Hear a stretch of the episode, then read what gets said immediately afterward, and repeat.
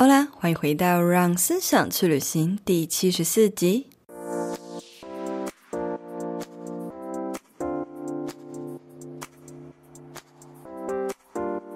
时间过得好快，不知不觉我们已经来到了二零二一年尾声。在迈入二零二二全新的一年之前，无论你是经营一段时间的创作者，又或者是想要开始经营个人品牌的初学者，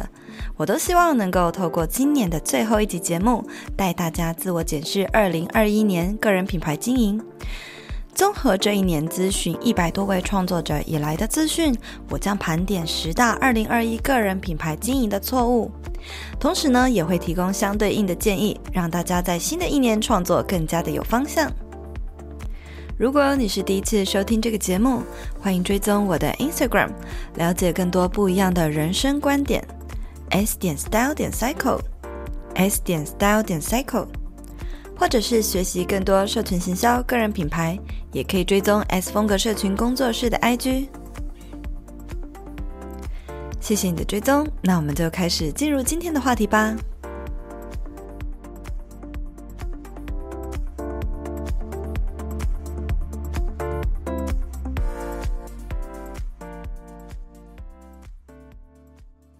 呃，那今天呢，我就是会综合咨询一百多位创作者，然后同整大家出来咨询呢，呃，有一些的经营的共同的盲点和问题。那这一些问题呢，其实通常都是大家来的时候，他们自己不知道。是他报名了咨询，可能我帮他看一下健检，诶，发现怎么每个人都在犯这类的错误。那盘点十大误区的同时，我也会在每一点呢，就是点出每一个问题背后，那大家呢要如何自我健检，还有在前五点我会给你们一些自我健检的方式，然后还有一个小作业。那这个小作业其实不会很难，你们不要把想象很好像很痛苦，而是说给你们一个 tips。你去做这件事情，然后就会慢慢立即获得改善。我还看到了一个共同问题，就是今年其实跟去年还有前两年都很不一样，就是大家已经都很知道说经营人味的重要性，因为过去两年就是非常流行在讲知识型、专业型嘛。可是因为前几次可能我直播，那 follow 我的你们，你们都知道经营自己的人味跟个人魅力是很重要的，大家就开始会分享自己的个人故事啊，或是分享自己的照片啊，等等等。没想到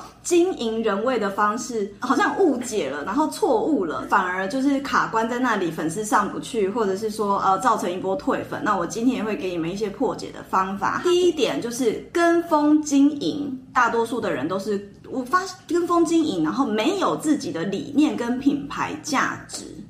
哦，这个是什么意思呢？我发现有非常多的人来找我咨询，然后。我问他们说，我通常都会用引导式的发问，呃，引引导式的提问，就是因为来咨询，可能大家觉得我有问题，呃，我的个人品牌，呃，我迷失方向，可是他说不出一个确切问题点什么，所以此时身为顾问，我们就会有一些引导式的问题，去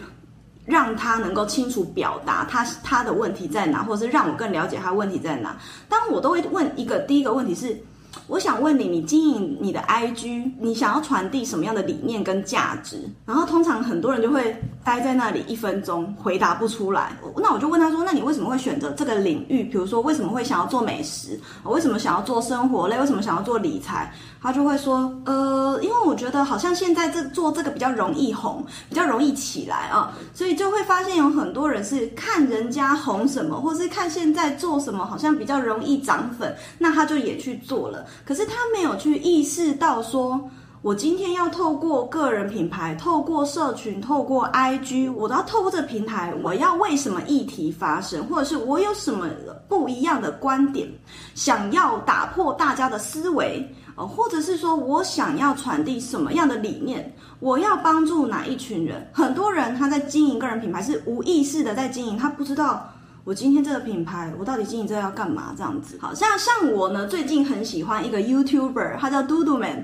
在美国，他们是两个男生，然后一个是在美国的呃工程师，他原本是在苹果里面做工程师，然后另外一个男生是在美国做这个精算师，那他们两个都是这种这种职位，就是很高薪水的职位，所以可是有一天他们突然发现自己的工作这样很不快乐，而且他们有一个欲望，有一个渴望，很想要去环游世界，所以呃这。个苹果工程师呢，跟这个精算师，他们两个都台湾人，然后他们就决定要辞职，实现他们想要就是到处旅行、跳脱舒适圈的一个这样的梦想。所以他们的频道呢，传递了一个非常强烈的价值跟理念，就是呼吁大家一起来跳脱舒适圈。那看到他的影片的过程中，我就会不只是被他的影片的题材给吸引，而是也会被他们的个人魅力还有理念给深深吸引，然后也会很认同他们这样子。那这是第一个问题。那呃，我觉得大家要去思考说，就是在你的领域里有没有一个与众不同的想法，比如说。大家都在倡导涨粉，老娘就偏不跟你讲什么涨粉，我才不教你怎么涨粉嘞，我就教你怎么写内容，所以我教的是内容策略，我比较会的是教策略，我不喜欢教涨粉啊。然后或者是有很多人咨询，都一直问我说要怎么打广告，我就直接跟他说我不懂怎么打广告。因为我不是广告投手，我是提倡不打广告的人。我我的工作是会打广告，可是只否就是特殊活动，比如说像这次论坛是一个活动，那我们就会稍微打个广告，然后或者是呃课程课程有需要的话也会打广告，可是不会在一般的平日的内容或者是在我自己创作的账号打广告啊。所以你有没有一个你自己的独特价值，这是很重要的。然后你要传递给你的粉丝知道啊，你的粉丝其实都可以从荧幕隔着荧幕就可以感觉到你是不是很真诚的在跟他们沟通哦。然后打开你的 Instagram 来看一下，你自己用第三者，就是假装你就是一个路过的路人去看你的账号。你觉得你的账号有没有传递出一个不一样的理念？还是你在写的东西很普通的氛围？你知道你的价值是什么吗？你的账号传递出那个强烈的氛围吗？有你的个性在吗？第一点的错误，跟风经营，没有自己的理念，然后你不知道你要透过你的品牌价值什么，然后你也不知道你要透过你的内容帮助谁。那第一个作业就是你去思考，你是要你先想好三件事：第一个你要帮助谁？第二个你要传递的价值是什么？第三个，你与他人不同的观点，或是你的理念什么？比如说刚刚讲的，有人说呃要无毒的饮食啊，然后我我想强调的是发展多元兴趣，然后分散职业风险呐，这是我的理念嘛。那我们工作室就是帮助内容创作者被更多人看见，这是我们工作室的理念。那你就运用这三点。去写一个简短的 slogan，你们有没有属于你自己品牌 slogan？而这个 slogan 必须是要一个陌生的人进到你的账号，就可以很感觉到一个强烈氛围。好，这个东西其实我觉得是初阶创作者才要做的。如果你今天已经呃两三万粉丝、三四万粉丝，你也觉得没有在没有要没有要再追求涨粉了，而且你已经累积非常多的代表作，足以塞满你的 profile，那我觉得其实你有没有那 slogan 根本没差。可是，如果今天你是刚起步，我们可以透过一个 slogan 去很好做到品牌的定位。Profile 正确字界要怎么写？其实，在我的 IG 内容行销策略课里面都有很详细的教学，那我就不再多说。第二点，这就是我做顾问这两年多来，每一个人遇到的都有遇到这个问题。其实去年跟前年就已经有人遇到这，都是这个问题，这个盲点。可是我不知道要怎么样用一句话浓缩这件事情。然后今年我终于厘清大家的问题点在哪了，就是第二点，就是很多人会奢望要把个人品。品牌当做就是顺手经营，这是第二个常见的误区。你们接下来听听看，你自己有没有踩到这个雷哈？大家今年呢，因为有开始知道说经营人味、经营个人魅力是非常重要的嘛，那所以大家我有看到很多人纷纷的，就是开始更勇敢的展露自己，然后更勇敢去分享自己的生活。呃，原本都是文字类型的创作者，其实也有非常多人开始会发照片呐、然后想要展现自己的以前不露脸，可能今年就开始露脸了，这样子。但是每一次来咨询的时候，就会有超多人问我说：“嗯，SB 我也很想要经营人味，我也想要挑战自己，开始跨出舒适圈嘛，想要就是展现自己的呃照片啊，我也开始想尝试。可是我的手机里没有什么照片，该怎么办？”这类型的人大多数是那种生活类型的创作者，比如说像分享美食、咖啡厅踩点，或是拍 vlog 哦，或者是居家布置啊，然后可能极简主义啊这一类型的。哦，还有人会问我说，但是我的生活很无聊，我不知道我要分享什么。呃，但是我的居家空间很丑，怎么乱这么乱，然后怎么拍都很丑。这是我在咨询的时候常常被问的。那或者是说，很多人是做事情做到一半，还想因为开始觉得啊，我要在我的 IG 发生活照片，所以呢就会做事情做到一半，想说啊，顺便拍一张啊，或者是哎，感觉这个可以发哦，那我就现在拍一张，顺便的拍一张。好，等到要发的时候，他才去看，大家才去看手机里面有哪一些照片。可是，在咨询的时候，就跟着跟我说，看着别人账号，就丢丢一些那个范例给我看，或看别人账号说啊，好羡慕别人可以过这样的生活。呃，就是看别人的案例，又说为什么他们的照片看起来都拍得那么漂亮啊？哪像我的人生都这么无聊，我的我居家环境也没那么漂亮，我根本无法这样拍，就会跟我抱怨这些。那这个问题点就是出在于什么？出在于。你们都奢望把个人品牌当做顺手经营，大家大多数的人都是没有意识的过生活，或者是没有意识的在经营你的个人品牌，你的 Instagram，误以为说那些经营有声有色的生活类的账号，那他们的照片，大家都以为他们的生活就是这么美好，以为他拍食物，他平常吃饭就拍得这么漂亮吗？啊，或者是说，以为他家的空间随时随地都是这么整齐干净吗？啊，当然都是塞好的啊，没有人是顺手拍，他们绝对不是我要发 IG 的时候才打开手机看，呃，我家有没有这样的美照？我前几天有没有拍出这样的美食照？绝对不是，他们一定都是事先先规划好我要怎么样过这个假日。比如说拍 Vlog 的人，他就会先去。计划好，我这个假日要做什么，做什么，做什么，然后什么环节要拍下来，什么环节要拍下来，他一定是有先写好脚本，他他就规划好那一天的行程，他一样是很真实的、认真的在过生活，可是他是事先先规划好了。那如果是美食账号，比如说像像佩佩啊，啊，他做那个健身便当嘛，他绝对不是随时随地呃顺手拍一下我有健身便当，他一定是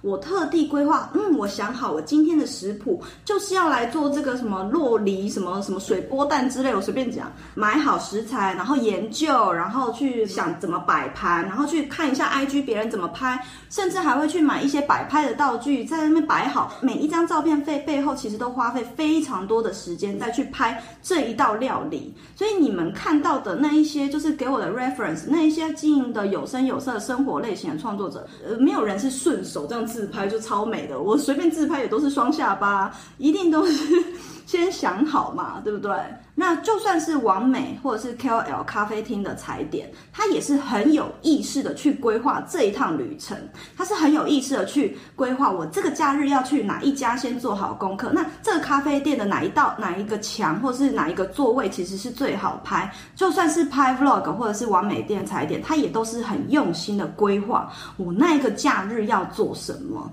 用心生活，然后用心的记录生活。所以大家绝对不是无意识的，哎，我现在弄了。一杯红茶，那我来拍一下红茶，然后就突然发 IG。如果你的粉丝粘着度够高，真的，你随便躺在厕所拍一张照片，或是躺在浴缸里面，或是拍自己的脚趾头，搞不好都有一万个人按赞。可是我觉得，在刚开始，今天针对就是刚开始经营个人品牌的人嘛，你刚开始经营，你想要分享自己的生活，那你要有意识的过生活，有意识的经营你的生活啊。大家来检视一下，你目前版面上发的照片，有几张是为了 IG 特别去拍、特别去规划的呢？还是你每一次发的时候，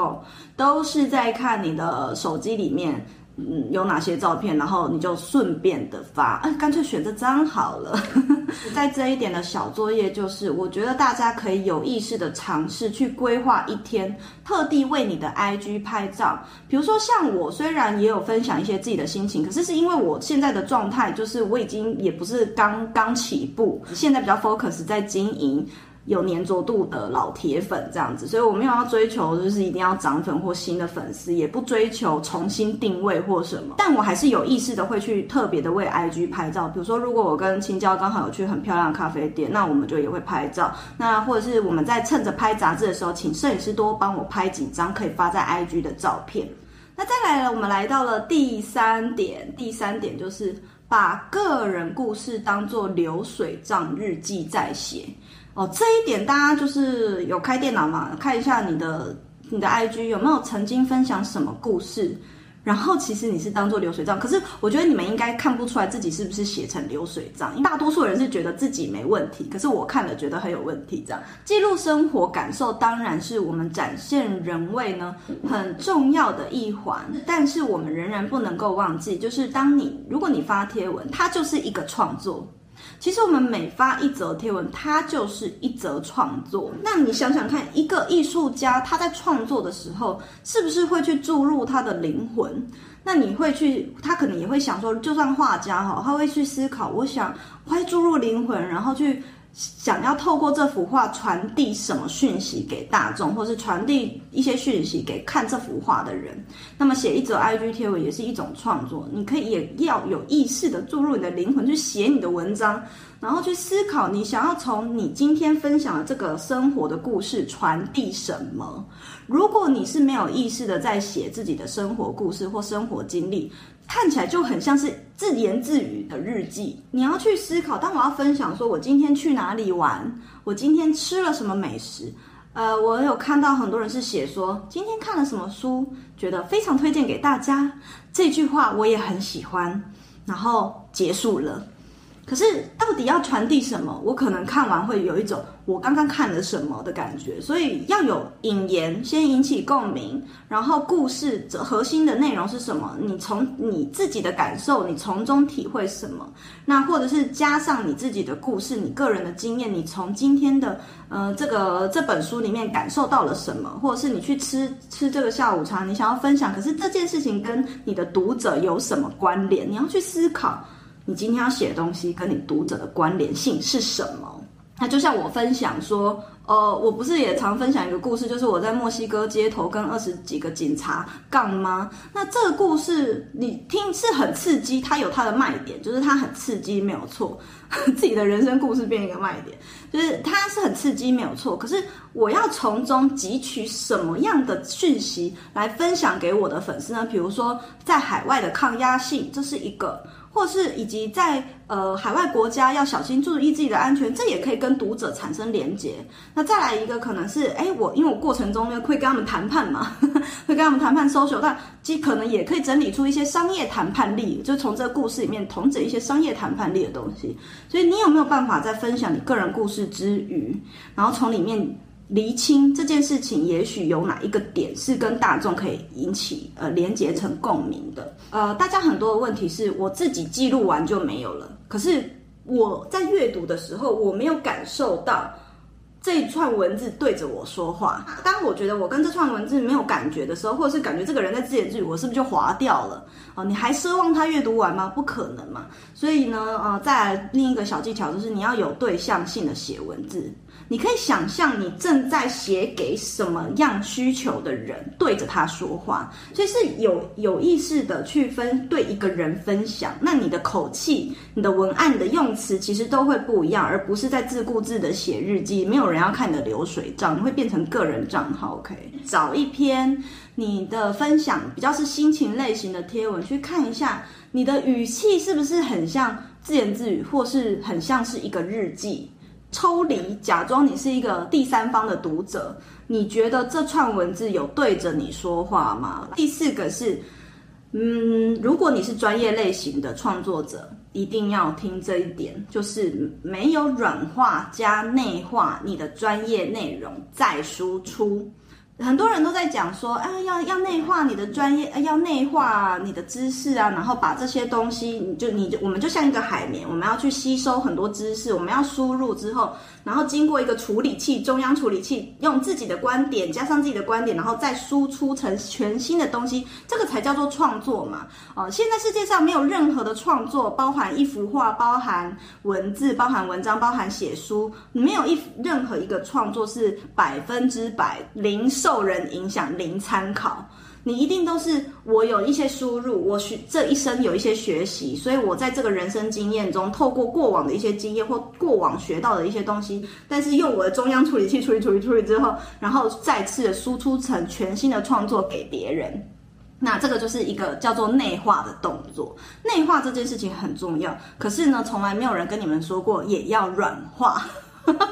软化听起来很好笑，但是就是这样子。什么叫做软化你的专业内容？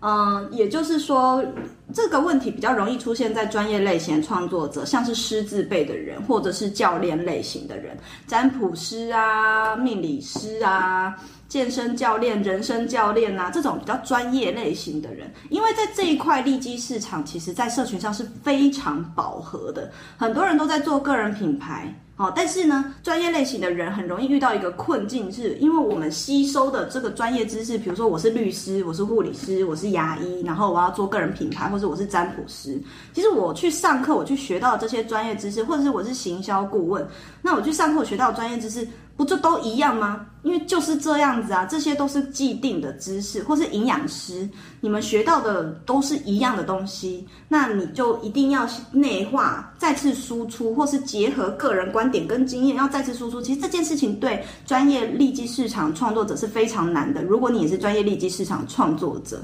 你可以跟我分享，是不是有同感？这时候大家就会开始困扰，诶，比如说一样都在讲行销专业，我到底要怎么样内化，然后写出不一样的东西，而不是只是像写教科书。写教科书我干嘛看你账号？我就去诚品书店买书看就好了。刚刚讲内化嘛，就是把。一个专业知识输入进来，然后转化成全新的创意出去，这是比较多专业类型的创作者所缺乏的。可是第二个重点是，除了内化，重新输出成一篇全新的贴文，你也要软化。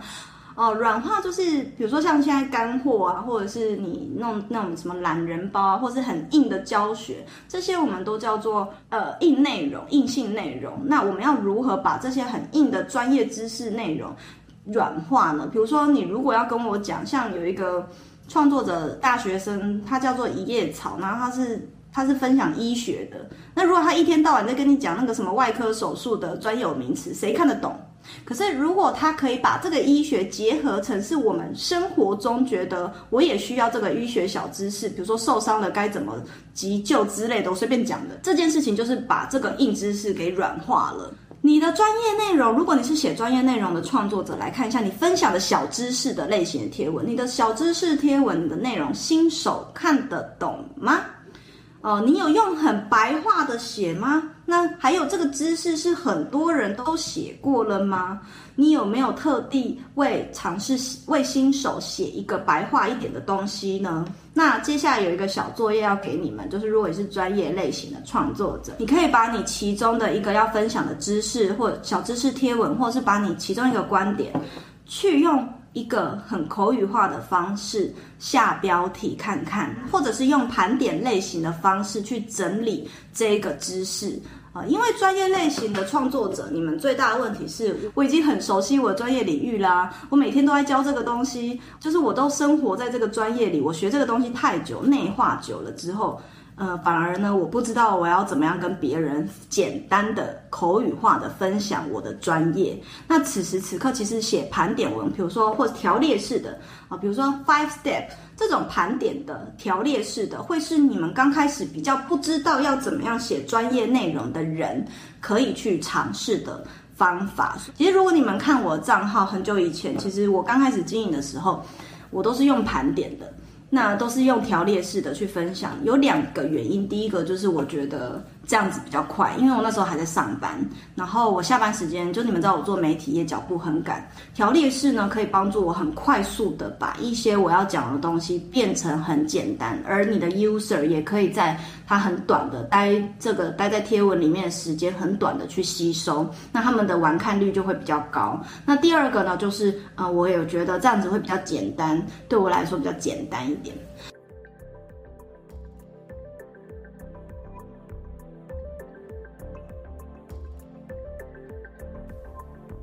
现在就让我们休息一下，进段广告。你是社会新鲜人吗？又或者是你已经受够现在的工作领域，想要换个跑道试试，却没有方向，不知道该换到什么样的工作才好？S 编的生涯定位设计课是一系列带大家探索自己、找到热情、摆脱迷惘的课程。透过有系统的视觉化思考模式，找出自己在职业上的核心优势。教大家如何在面试履历中凸显自己与他人的不同之处。课程呢将分作两种版本，第一种是职涯版，适合即将步入职场的新鲜人，或者是想要转职换跑道的老鸟们。第二种呢是斜杠版，增加近十五堂的隐藏版课程，适合想要在下班时间利用社群打造个人品牌，迈向斜杠之路的你。里头将公开 SBN IG 顾问直播是如何运用定位图设计出来的哦。如果你想要了解更多，欢迎点击资讯栏的链接，或者是追踪我的 Instagram s 点 style 点 cycle s 点 style 点 cycle。好啦，谢谢你的支持。那接下来我们就继续回到节目里收听吧。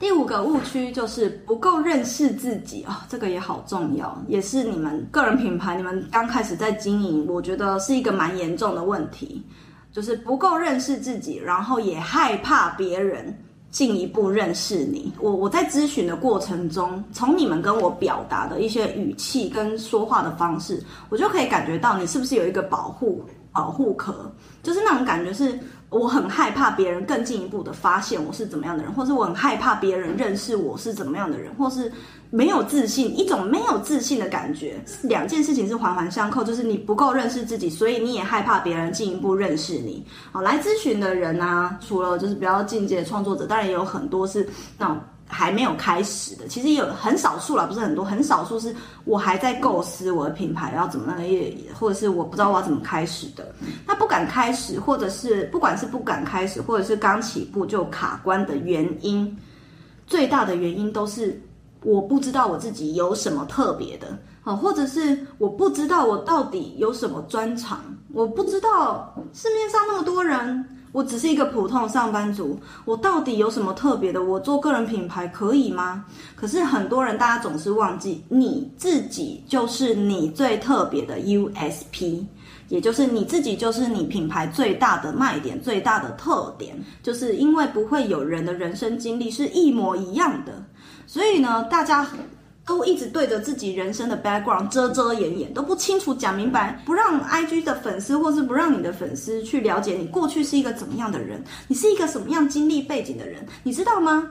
我跟你们讲一件事情，是不是有故事的女人最美丽？有故事的男人也很帅。所以，如果你是一个有故事的人，你就应该要把你的故事分享出来。而其实每一个人都有故事，就是也有遇过大学生，因为他还年轻，就会说：“可是我还年轻，我没有什么经历，没有什么故事可以分享。”那你可以分享正在进行式啊，或是你求学遇到的问题啊，或是你的家庭的问题啊、闺蜜的问题啊、友谊的看法。之类的啊，或者是呃同才之间的竞争啊，这些都是你的故事。不然我反问你，不然你觉得怎么样才特别？找不到自己特色这件事情，多半其实都是卡在你们的心理因素居多。造成这个这件事这个问题有两个原因。第一个，你抗拒别人认识你，你会没有自信，其实就是因为你很抗拒别人认识自己。什么意思呢？就是。我很害怕别人知道我是一个怎么样的人，所以导致你不敢分享你的故事。搞不好其实你知道你自己有很多故事，可是我很抗拒分享出来。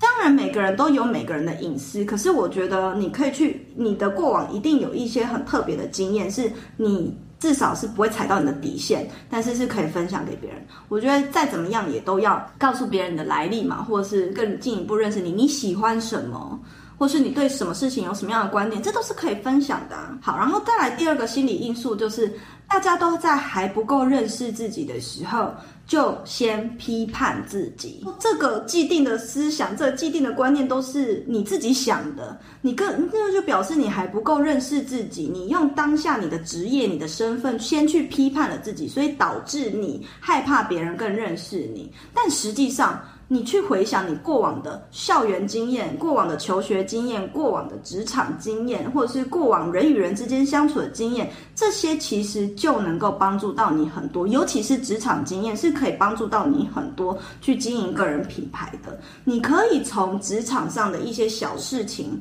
比如说去发掘，我其实很擅长。帮忙同事擦屁股，这也是你的专长啊！哦，或者是我很擅长把客人的呃的餐点送的很到位，然后让他们开开心心的吃完离开。我很擅长去做结账这种呃就是逻辑式的工作。其实你在一般的职场上，就有这种很小的优势，你可以从中去挖掘这些优势，去从中挖掘经营个人品牌的技能跟潜力。你说那些结账厉害的人，诶，这代表你经营个人品牌，你很会看，应该也蛮会看数据的啊，或者是你很喜欢跟同事讲干话，那表示你应该也蛮有创意。像我就很，我在 podcast 里面就讲说，我以前。在 L 杂志工作的时候，就很爱跟同事讲干话。那这个就可能可能就表示我很有创意力嘛，或者是很有潜力这样子。那你很会观察人，你很会在角落观察人。这个也是经营社群必备的能力啊，所以在大家都觉得自己很普通，但实际上你在职场上有一些擅长的技能，这跟呃小小的优势，就是你经营个人品牌最需要的技能跟潜力。接下来就来检视你有没有曾经分享你过往的经验跟故事的贴文嘛，一个小故事也好。那如果没有的话，我现在给你一个作业，就是去尝试回顾你的人生有没有一个有爆点的故事，像我讲到烂掉的跟二十个警察在街上互呛的故事，这个也是一个爆点。可是讲到烂掉，但是我每一次讲的时候，是不是都触及到同一批粉丝？也没有嘛。这个故事很有可能是让人很激励，我觉得励志，或者是让人很惊讶。天哪，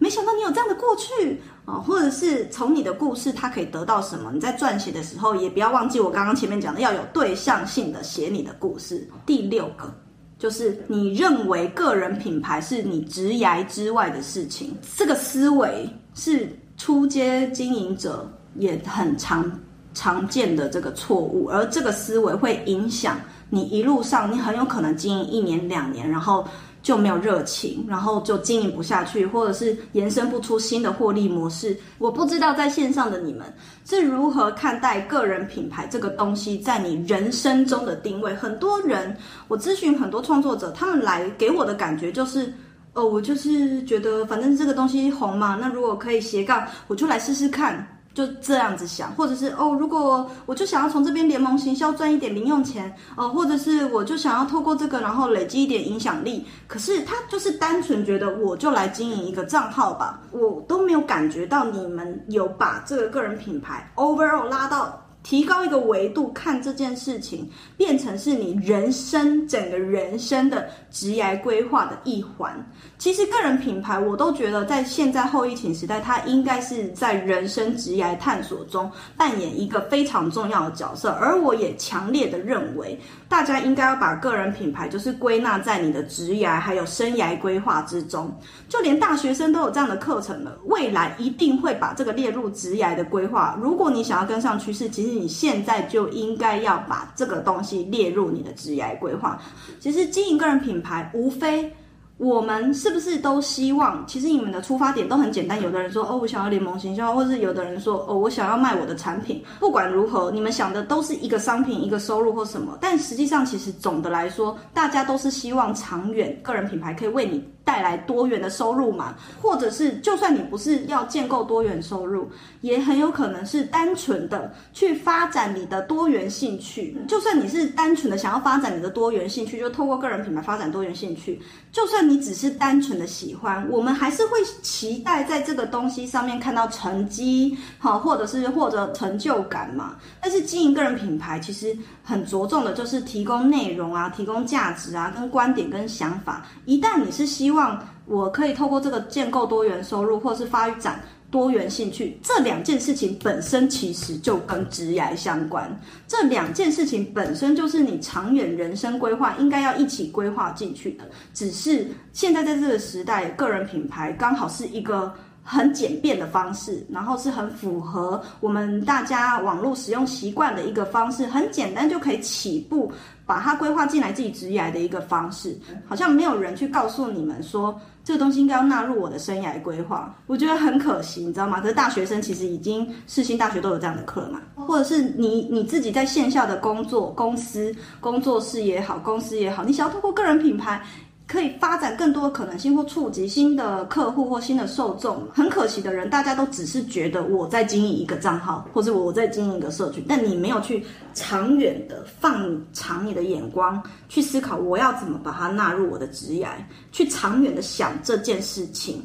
那这个思维为什么我说它是个慢性病？当你没有把它想成是你人生中的一个规划的时候，你就会想说啊，反正三个月没起来，我就放弃吧。或者是你就会想说。啊，看人家做那个，我也来做一下；看那个，我来做，我就也做一下。当你没有把它想成是你人生的规划的时候，你就会一天到晚被牵着鼻子走，你就不知道这个东西对你来说的意义是什么。但是如果今天当你把它纳纳入职业规划的时候，你会发现经营个人品牌，就算你还没有要盈利，你可以透过这个东西去认识你自己，你可以透过这个东西去发现自己想要什么，你也可以透过这个东西去再去规划，再去发展更多元的兴趣，然后或是去接触新的人群，结交新的人脉存折。那所以呢，经营个人品牌，我们有这么多的方式，这就是一个职业的思维。当你有了这个思维，你再去重新思考。我等一下后面会跟你讲怎么重新思考，就是重新思考你要怎么样纳入你的规划里。好，那你的经营的思维、你的眼光就会不一样，那这个慢性病就会慢慢的消融。那因此呢，其实因为个人品牌很着重的是什么？要提供你的内容啊，提供你的价值啊，提供你的一些经验啊，或者是你一些独有的观点跟想法。所以呢，你的职场经验。和你的人生故事都可以为经营个人品牌带来更多的养分，就是呼应到前面的，怕别人认识你啊，你不够认识自己，你不知道分享什么。你的故事其实你的观点都可以帮助到与你相似的人，你们频率会相吸嘛？你会透过你的分享，从你创造资讯的过程去吸引。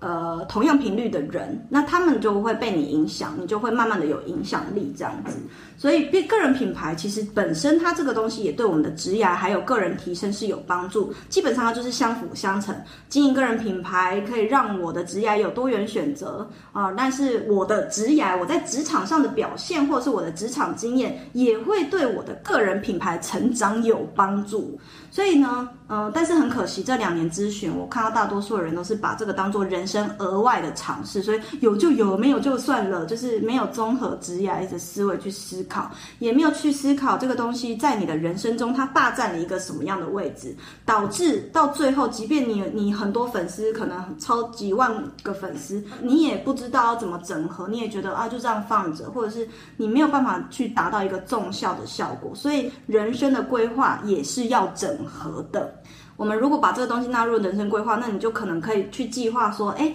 大概是我经营十年后，我的目标是怎么样怎么样，在哪个平台怎么样怎么样，我要做到什么样的尝试？你把这个当做是你的人生规划，把个人品牌整合到你的人生规划里面。好，然后第七个呢的误区就是广告迷失，这边我就没有什么小作业，因为这边的话比较没有什么练习，可是是大家的一些错误的想法，我把它点出来。就是很多人都是觉得说做个人品牌要不要投广告，要不要投广告？我不是说就是在咨询的时候，我都有老实跟大家讲说我不擅长投广告，因为我就不是广告投手。投广告是一门很专业的学问，否则不会有这样子的职位。而个人品牌到底要不要投广告？我自己的个人创作账号完全没投过广告。那有投广告，就是我们工作室的。我自己觉得是，只要针对你有在做活动，或是你希望带来什么样转换的呃活动，或者是商品，或是你希望大家买那个东西，或是你一一一正在做活动促销之类的，Black Friday 做活动促销，针对那样子的贴文去下广告就好。个人品牌为什么不要在你的内容随便下广告呢？我要跟你们分享一个业界的 mega KOL，你内容创作者成长到一个阶段的时候，其实厂商如果想要帮我们投广告，我们是要收钱的。我们其实是可以收费的，而且收的费用也不便宜。越大咖当然是越贵嘛。那那你是自己这这个没有一个一定的价格，可是就大家自由喊价。为什么很多大咖的网红 YouTuber 他们是很怕？厂商给他一直疯狂下广告，你是一个创作者嘛？就是在你的内容疯狂投广告，你是用你的形象去跑广告。就有一个非常知名的，已经艺人等级 YouTuber，以前我跟他一起工作过，然后他有跟我分享过，说他那时候没有觉知到这件事情，就让厂商去下他的粉丝专业还是 IG 的广告，无期限疯狂下，那就用他的形象去洗广告，结果造成超大一波退粉的。我就跟他说：“你怎么那么傻？”那个要收钱的，而且你要你合约里面要限制人家下广告的时间，所以其实个人品牌你等于是用你的形象一直疯狂打广告。你去看你在看 YouTube 的时候，你一直看到那些有一些人一直重复出现在洗广告、洗版你的时候，你是不是会产生反感？有些真的会让你反感到，你会直接想要去退追踪它，对不对？所以其实如果你没有什么很大的需求，你这个不是一个活动，或是不是要卖什么产品，或是特殊的行销活动，不要投广告。这个广告迷失不是很好。那广告换来的粉丝会不会长久？我觉得也比较不那么长久。如果你的内容不够精准，你的内容策略不够稳定，那实际上。投广有什么用？所以最重要的还是你的根基，你的内容策略要稳。OK，第八点就是想到什么就做什么，没有长远的规划。那这个其实就是呼应到前面我说的，很多人没有把这个个人品牌当做是你职业规划的一部分，所以很多人都是想到什么就做什么啊！我想要做这个产品，突然就去花钱，然后找厂商做产品。我想要做一个课程，就没有思考的就做了一个课程，结果那个跟自己的利基市场可能不相干。哦，想到什么就做什么，那这个是一个运营一个事业体的方法吗？当然不是啊！如果你的职业规划是希望这个品牌变成什么样子，或者是说职业规划，当你综合到人生的时候。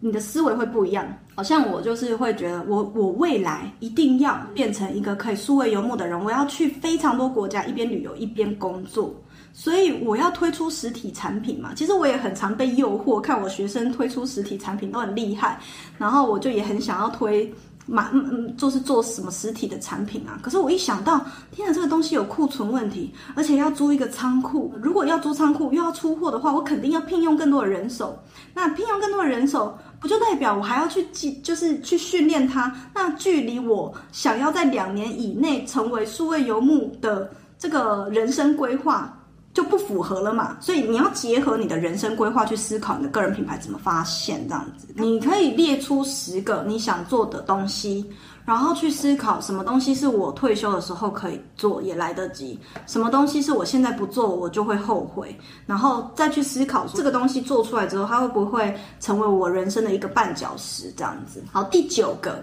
误区就是自介很不明确，视觉规划有问题。我的天哪，这个也是超大的。就是我每一次来咨询的人，我真的不敢相信，百百分之六十以上哦，没有品牌色，也没有品牌字体，就是他的贴文，他的呃，他的账号里面，就是每次都是不同的字体。那在咨询的过程中，我就会用一个问句反问大家：你们想想看，翻开一本杂志。杂志每一行都用不同的字体写的时候，而且每个字体大小还不同，间距也不同，你是不是会很想吐血？这个就想把那本书给撕烂吧。所以就你就会你的字体一直不一致，或是你大小不一致，其实都是造就整体视觉不美观的一个关键点。要跟你们分享那个视觉行销设计课，青椒线上有很多人都有买，我知道，我就不跟大家多讲这是什么样的课。青椒在里面都有教怎么排版的概念，甚至怎么选自己的颜色，然后字型一样。然后我在里面有分享什么类型的账号，或者是什么样类型的利基市场，比如说你是软性的利基市场，或硬性的利基市场，或者是什么样类型品牌的人。是要怎么选颜色才比较符合你的形象？这个在里面都会讲到。然后线下跟线上数位的产业选颜色的这个色彩行销学有什么不同？在里面的我都有教。百分之六十以上的人。还没有自己的品牌，所以就是一下子用这个颜色，一下用那个颜色，导致就是单篇看的时候可能设计有一点美感，可是整体进来这个账号的时候，我会觉得好像来到杂货店，你知道吗？最后一个误区了，我们来到最后一个误区了，就是不清楚经营 IG 这个平台的目的是什么，会模棱两可，一下说是兴趣，一下又说想要有多元收入，或者是一下子说呃就是试试看。没有一个很明确的目的，或者甚至是他原本是 YouTuber 或是一个 Podcaster，或者是他是一个品牌商家，就他就说不出来。呃，我这个 IG 对我来说是一个要转单的平台，还是要累积名单的平台，还是触及新受众的平台，还是我专只是单纯经营形象的平台？你经营一个平台一定都要有目的。那如果你是一家公司里面的小编，回去考考你的主管。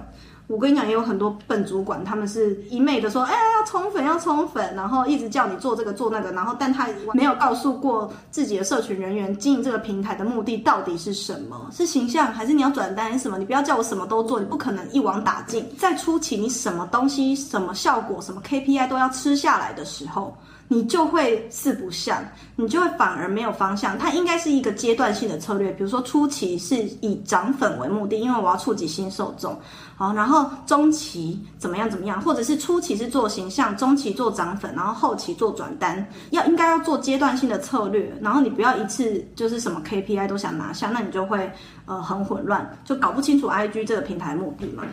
也有一些人来咨询跟我说他是做兴趣。可是，当他的数字卡住，他又患得患失，我就会反问他，因为我咨询讲话都是非常直接的哈。我我虽然声音很温柔，但其实我有时候讲话是很直接。但是我就会跟他说，嗯，那你做兴趣，那你为什么要在乎你粉丝没有成长？那你为什么要 care 你的互动率不高？你就做兴趣就好了。我，我都会遇到，明明你就是希望在这里有一些发展，可是你又不敢说出来的人啊！你要诚实的面对你的内心，否则你做任何事情，做任何事情都是一样。做任何事情，你要诚实的面对，你做这件事情，你真正想要从这里面获得什么，你才会有目标的去做嘛。那这就是十个目的。好，那就这样了，今天就到这边，拜拜。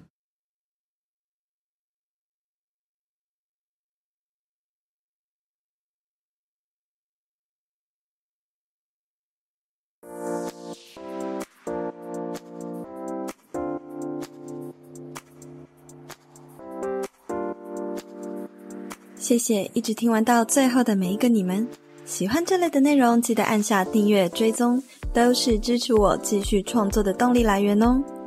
欢迎大家可以追踪我的 Instagram s 点 style 点 cycle s 点 style 点 cycle，或是私讯我和我分享你对这集内容的观点和看法，我都会很乐意回复大家的哦。那我们就下一集见啦，拜拜。